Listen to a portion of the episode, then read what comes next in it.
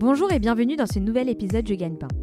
Le Gagne Pain, c'est le podcast pour découvrir et comprendre les métiers du digital.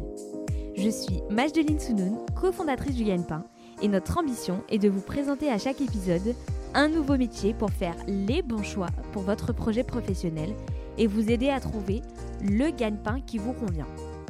À chaque épisode, le métier sera présenté, raconté et détaillé par celles et ceux qui le font au quotidien.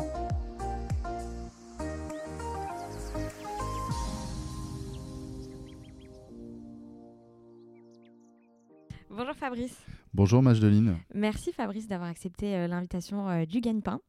Donc Fabrice, tu es ingénieur cloud DevOps chez euh, Capgemini. On va avoir l'occasion de revenir en détail sur ton métier assez spécifique. mais est-ce que tu peux te décrire avant ça en, quelques mots?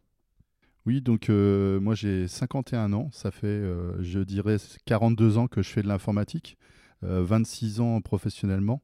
En fait, j'ai toujours été passionné par les ordinateurs, donc Hein, tout petit, j'avais les yeux qui brillaient devant les jeux vidéo. Et puis, euh, quand j'ai eu mon premier ordinateur à l'âge de 9 ans, j'ai euh, tout de suite, euh, je me suis mis à faire de la programmation.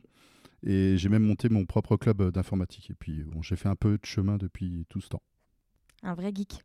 L'absolu. Alors aujourd'hui, donc on, l'a dit, tu travailles chez Capgemini en tant qu'ingénieur cloud DevOps. mais qu'est-ce que tu as fait avant? Quel a été ton parcours professionnel? Oui, alors sur les 26 ans de carrière, euh, j'ai changé à peu près 26 euh, fois de métier. Hein. donc, euh, comme vous savez, l'informatique, ça évolue sans arrêt. Donc, sans arrêt, on a des opportunités qu'il faut saisir. Et puis, avant de se retrouver obsolète sur le marché, bah, il faut se mettre à jour. Et donc, j'ai commencé par faire du support utilisateur. Et puis, de la maintenance de serveurs. Alors, à l'époque, c'était NT4. Je ne sais pas si les gens se rappellent encore de cet OS. C'était un des tout premiers serveurs de Microsoft. Et puis, euh, je suis passé euh, en tant qu'expert sur euh, plein de technologies différentes. Donc, j'ai travaillé pour Novell, pour ceux qui se rappellent de Netware, Active Directory, les premiers AD. Exchange pour la messagerie, je suis passé par la case BlackBerry, VMware sur de l'infrastructure virtuelle. C'était les, premières infrastructures virtuelles qui, étaient, qui tenaient la route, je dirais. Et puis, naturellement, je suis allé vers le cloud computing Azure, euh, principalement, euh, et puis euh, Terraform qui est une plateforme d'automatisation, pardon, et puis plein d'outils en fait. Hein. Là, je ne peux pas vous, vous, citer tous les outils parce qu'en DevOps, il y en a beaucoup. Fabrice, on l'a dit, tu travailles chez Capgemini. Est-ce que tu peux nous présenter cette entreprise et finalement pourquoi tu as choisi cette entreprise pour en faire celle dans laquelle tu exerces ton métier? Euh, tout à fait, oui. Alors Capgemini, c'est, euh, comme euh, tout le monde sait, une petite société de juste 350 000 personnes. Hein, c'est une blague. le but d'une société de service, hein, toutes les sociétés de service ont ce but-là, c'est d'accompagner les organisations à travers le monde dans leur transformation numérique hein, ou technologique. typiquement, moi, j'ai fait le choix de la société de service pour la simple et bonne raison que j'aime toujours être en défi en challenge euh, quand je pratique euh, un métier. Et euh, si on se retrouve un peu à faire tout le temps la même mission et tout le temps chez tout le temps le même client, on arrive vite à faire le tour et puis on commence à s'ennuyer. Donc c'est pas ce que je souhaite. L'avantage d'une société de service aussi, c'est comme Capgemini d'être capable d'accompagner les collaborateurs dans leur évolution de carrière. donc ils vont nous accompagner sur les, formations, les certifications, etc. Donc voilà, donc pour des personnes qui veulent vraiment euh, changer d'environnement assez régulièrement, euh, découvrir un maximum euh, de secteurs et d'entreprises, tu conseilles ce genre de société de, conseil Voilà, puis dans tous les cas, ça tire vers le haut puisqu'on va avoir plein d'environnements différents. plein de technologies différentes et puis on va à chaque fois devoir faire l'effort de s'adapter. Des personnes n'aiment pas à faire cet effort, mais c'est très positif sur une carrière professionnelle. Ok, très clair. Euh, Fabrice, qu'est-ce qu'un ingénieur du coup cloud DevOps? Alors un ingénieur cloud DevOps, euh, déjà c'est quelqu'un qui, qui va aider une entreprise à automatiser des, des process en fonction de, de ce que l'entreprise va mettre à, la disposition de, de l'ingénieur, des outils. Euh, cloud, c'est la partie du coup qui concerne les providers cloud, donc Microsoft, AWS, alors Microsoft Azure, AWS et puis GCP pour Google. Et donc, c'est des personnes qui sont capables de donner des conseils de design en architecture et aussi bah, de mettre en place tout le déploiement automatique et la configuration automatique euh, de ces architectures. Eh, ok, c'est très clair, mais est-ce que tu aurais peut-être un exemple pour illustrer euh, le cloud DevOps? Alors, en exemple plus concret, par exemple, une entreprise a besoin de, euh, d'une interface web, par exemple, pour vendre des produits avec une base de données derrière. Elle va faire son, sa demande à l'équipe DevOps. L'équipe DevOps euh, va faire en sorte euh, d'étudier en fait déjà le, design adapté euh, en fonction de la charge. Par exemple, on peut assurer que s'il y a beaucoup d'utilisateurs en même temps, bah, qu'il y ait plusieurs serveurs qui se déploient en même temps pour absorber la charge. On peut estimer que la personne a besoin d'une disponibilité 100% de son, parce que sinon elle perd beaucoup d'argent donc du coup, euh, on va mettre en place une résilience euh, des machines euh, plus adaptée. on va gérer tout l'aspect sécurité pour éviter que la personne, que le site web se, fasse hacker. Et puis, puis voilà, s'assurer que vraiment le client est tout en main pour que son projet fonctionne au mieux et de manière optimale. Ok, très clair. Fabrice, quelles sont du coup tes missions quotidiennes en tant qu'ingénieur cloud DevOps? Alors mes missions, c'est on va découper ça en plusieurs catégories. On va avoir euh, du design, euh, des tests, du codage, et puis euh, de la documentation. Ok, très clair. Donc du coup, sur le design, quelle est ton activité là-dessus? Alors le design, hein, comme je l'ai évoqué un peu plus précédemment, pardon, le design, c'est s'assurer que l'architecture qu'on va proposer est adapté au projet du client. Donc, dans tous les aspects, en respectant les normes de sécurité recommandées. Alors, recommandées, ça peut être des normes de sécurité recommandées par nous ou des normes de sécurité euh, déjà actées euh, par le client. D'accord, ok. Ensuite, au niveau des tests Alors, les tests, euh, c'est un piège, les tests. Alors, il y a, des codeurs qui font, euh, je dirais, l'erreur de, entre guillemets, de, d'écrire leur test en fait après avoir codé. Donc, en fait, ils vont écrire leur test euh, en fonction du code qu'ils ont, qu'ils ont développé. Là, je, enfin, ce que je préconise et ce, que, ce qu'on a souvent préconisé au, sein de l'équipe en faisant des réunions, c'est de, de décrire les tests avant de coder. Comme ça, on a plutôt tendance à, coder pour que, à la fin, on ait ces tests qui soient réalisés euh, dans les meilleures conditions possibles. Voilà. Et après, effectivement, une fois qu'on a fait notre euh, développement, il faut s'assurer euh, évidemment que les tests soient positifs, qu'on n'ait pas oublié des cas particuliers, le faire tester par euh, des, utilisateurs représentatifs, puis un panel un peu plus grand, avant de livrer la fonctionnalité euh, définitive. D'accord, ok. Donc euh, pas mal d'allers-retours, c'est, ça fait partie du travail. et à la fin, j'imagine, écrire et documenter tout ce qui a été fait sur le projet.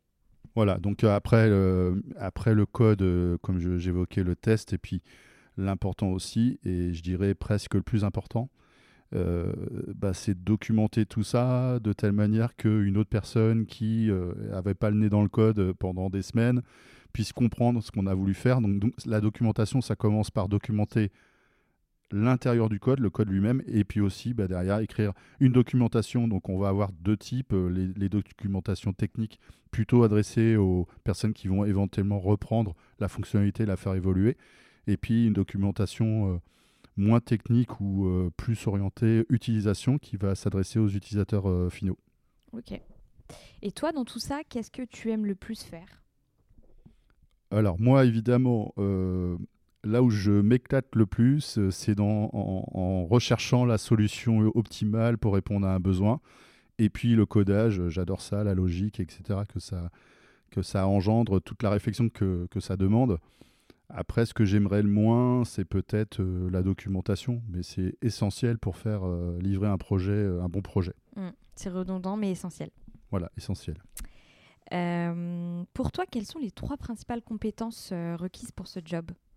Alors, déjà logique, hein, puisqu'on va être amené à manier des algorithmes, des choses. donc, et puis, en termes de design, d'architecture, il faut être hyper logique. Voilà, mettre les, choses, pas mettre la charrue avant les bœufs, comme on dit. Et puis, beaucoup de rigueur, puisque ce qu'il ne faut pas oublier, c'est pas coder à toute vitesse sans se poser les bonnes questions au moment où on code. Euh, donc ça demande beaucoup de rigueur pour éviter justement de se retrouver avec ce qu'on appelle de la dette technique. Et de la dette technique, ça veut dire que quand quelqu'un va euh, rajouter des choses, euh, bah, ça va fonctionner de moins en moins bien. Donc c'est pas la bonne idée. Et enfin, je dirais capacité d'adaptation dans le sens, on a les technologies qui évoluent, mais ça, je dirais que c'est plutôt général à l'informatique. À partir du moment où on fait de l'informatique, ça évolue, on est obligé d'évoluer avec. Quelqu'un qui ne sait pas s'adapter, bon, à la limite, il va aller chez un client qui a une infrastructure qui évolue pas beaucoup et puis il va rester là. Comme c'est pas ma philosophie, voilà, j'estime que l'adaptabilité, c'est quelque chose d'important dans ce métier. exactement, surtout dans le digital et dans le cloud, euh, c'est la base. C'est ça. Euh, attention, Fabrice, la question gagne-pain. Combien ça gagne un ingénieur euh, cloud DevOps? Alors, tout, est, tout dépend en fait de l'expérience et des compétences, évidemment. Euh, je dirais en fourchette euh, entre 40 000 et 80 000 à l'année. Euh, je parle sur des salaires en, en, ESN, en société de service. Voilà. Fabrice, en plus de 26 ans de carrière, quel est le plus grand défi que tu as relevé en arrivant dans ce métier? Alors, le défi, c'est alors, il n'est jamais relevé complètement, hein. c'est un défi quotidien, c'est de suivre la cadence d'apprentissage et, de certification. Donc quand je dis euh, euh, certification, hein, ce n'est pas obligatoire, hein. c'est plus que dans, l'optique euh, quand on est en société de service. Si on veut faire valoir ses compétences, il faut le certifier. voilà. Et tout va très vite, comme je l'évoquais tout à l'heure en informatique, donc il faut suivre la cadence. Qu'est-ce que tu changerais dans ton parcours euh, si jamais tu pouvais revenir en arrière? Alors, à part acheter du Bitcoin euh, fin 2015, c'était ma super blague.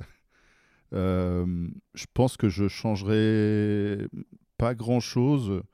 C'est jamais parfait, mais le but c'est voilà d'être fier d'arriver à, un point et je suis fier d'être arrivé où je suis. Super. Euh, est-ce que tu as un projet euh, sur lequel euh, tu as le plus aimé travailler Oui, alors c'est une mission que j'ai faite bah, chez Capgemini, chez un client qui a duré un peu plus de trois ans.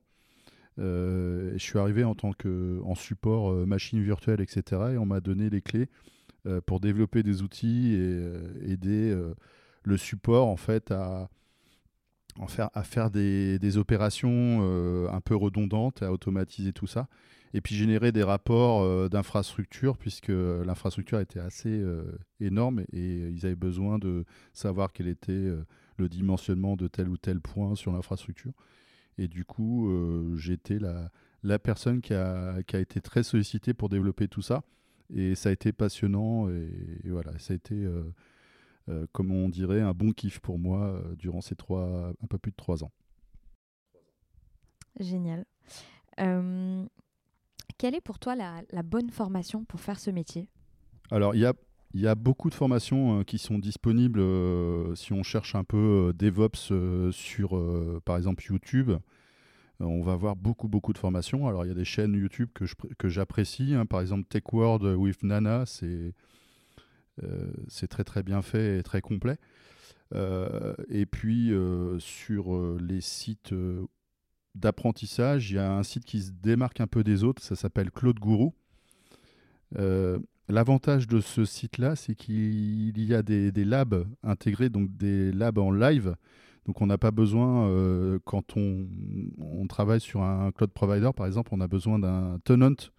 Donc un tenant, en gros, c'est une instance avec laquelle euh, on va euh, pouvoir jouer. Et euh, là, ils, nous fournissent ça directement, ou alors on va pouvoir créer des, ce qu'on appelle des playgrounds sur Claude Guru, où on va pouvoir travailler tel ou tel lab ou telle infrastructure qu'on va, sur laquelle on va apprendre beaucoup de choses en fait. Donc il faut beaucoup de pratique. Hein. Et puis beaucoup de théories, mais surtout beaucoup de pratiques pour bien comprendre comment tout s'enchevêtre, parce que c'est une jungle avec beaucoup d'outils. Et, et comme je disais, il faut de la logique, mais pour l'appliquer, il faut comprendre comment tout ça se goupille. Voilà. Fabrice, est-ce qu'il y a un mode de vie type euh, pour euh, être ingénieur euh, cloud DevOps? Alors déjà, un ingénieur cloud DevOps, c'est un étudiant permanent. Hein. Donc comme je disais, on est obligé de se former sur les technologies en permanence. Ça va à une vitesse folle. Et puis encore plus avec l'arrivée de l'IA, il faut vraiment, vraiment suivre le rythme. après, c'est un métier évidemment très sédentaire et avec beaucoup de possibilités de télétravailler puisque on travaille avec des providers cloud. Donc euh, le cloud, c'est quoi? C'est un data center euh, qui est hébergé quelque part et qu'on peut attaquer à distance depuis n'importe où dans le monde. Donc forcément, le télétravail, il n'y a pas de souci là-dessus. Mm. Euh, après, les sociétés, de, manière générale, pour les DevOps, c'est à peu près trois jours, ça correspond à trois jours de télétravail par semaine. Il faut quand même voir des gens. un minimum. faut pas s'isoler. C'est sédentaire, mais pas isolé. Et euh, il y a quelques cérémonies. Alors, quand on travaille en, mode agile, euh, c'est un mode euh, voilà, de gestion de projet particulier. Il y a quelques cérémonies initiées, donc en général en, en présentiel. après, on reste très autonome sur notre mission et puis on rend des comptes avec des réunions quotidiennes auprès des équipes et puis on s'entraide entre nous. On n'est jamais complètement seul, mais il faut quand même être très autonome sur notre travail. Tu nous parlais de l'IA. Est-ce que tu penses que l'IA va avoir un impact dans ton métier? Alors un impact, oui. Euh, sur la façon de travailler. Euh, on se sert euh, régulièrement de l'IA pour trouver des bases de code et, puis après on part de ces bases-là pour les modifier, les utiliser pour gagner un peu de temps. Mais c'est loin d'être parfait hein, pour le moment. Alors après ça évoluera sans doute, hein, l'IA, et ça nous demandera de moins en moins d'énergie pour, pour mettre en place des solutions. Euh, mais il ne faut pas oublier que c'est un métier quand même proche des clients. Hein. C'est, euh, au départ, c'est des besoins clients. Donc euh, l'humain reste indispensable dans ce métier. est-ce qu'il y a une différence entre le métier que tu fais aujourd'hui et celui que tu imaginais avant de le faire? Alors, oui, je me disais que... Alors, pour, euh, pour, reprendre au début, j'ai longtemps hésité entre faire euh, de l'administration. Donc l'administration, c'est euh, la personne qui va faire de l'installation de serveurs, cliquer, configurer, et du développement. Hein. donc ça, tout le monde sait ce que c'est que du développement, développer des applications. et du coup, j'ai fait le choix à une époque de faire de l'administration plus euh, par opportunité et aussi en me disant que euh, le développement, bah, ça, avait l'air d'être un peu routinier, qu'on allait, faire, un peu tout le temps la même chose et qu'au bout d'un moment, on s'ennuie. Et en fait, non. Euh, le DevOps, en fait, ça a été. c'est arrivé, en fait, c'est un espèce de liant entre l'administration et le développement. Et on s'ennuie pas du tout. Et puis, comme je disais, ça évolue tellement vite qu'on est tout le temps à apprendre quelque chose. Donc euh, voilà, c'est c'est un métier de défi et, d'évolution perpétuelle. Euh, est-ce que tu aurais des films, séries, livres, podcasts euh, en rapport avec ton métier à nous conseiller? Alors c'est un métier qui est assez récent, je dirais, dans, dans le quand on compare avec plein de métiers. Hein. un peu comme prompt engineer, c'est hyper récent, hyper récent. Euh, donc il n'y a pas vraiment de beaucoup de contenu dessus. Euh, après, quand on parle de séries avec l'informatique, moi, ça me fait tout de suite penser à Mister Robot. Mais Mister Robot, c'est plus tourné vers le monde des hackers. Euh, même si dans notre métier, on est obligé d'être très très vigilant côté sécurité. Donc c'est quand même important, c'est un aspect à pas mettre de côté. Euh, après, euh, en idée, on pourrait euh, développer un concept de télé-réalité qui s'appellerait DevOps Story, je sais pas. Ça serait, c'est une idée comme ça. mais ouais, dans tous les cas, le DevOps, il y a beaucoup de choses visuelles. Hein. La programmation, c'est, pour moi, c'est visuel, en tout cas de mon approche. donc, bah, YouTube, tout ça, c'est des très très bons formats pour pouvoir apprendre toutes les technologies Ok, euh, pour euh, un auditeur qui serait potentiellement intéressé par ton métier, est-ce que tu aurais un dernier conseil à lui donner? Alors, dernier conseil euh, important, et c'est plutôt une, ma philosophie, c'est ne restez jamais sur vos acquis ni dans, dans, votre zone de confort. ça vous tirera vers le haut tout au long de votre carrière. Voilà. Merci Fabrice.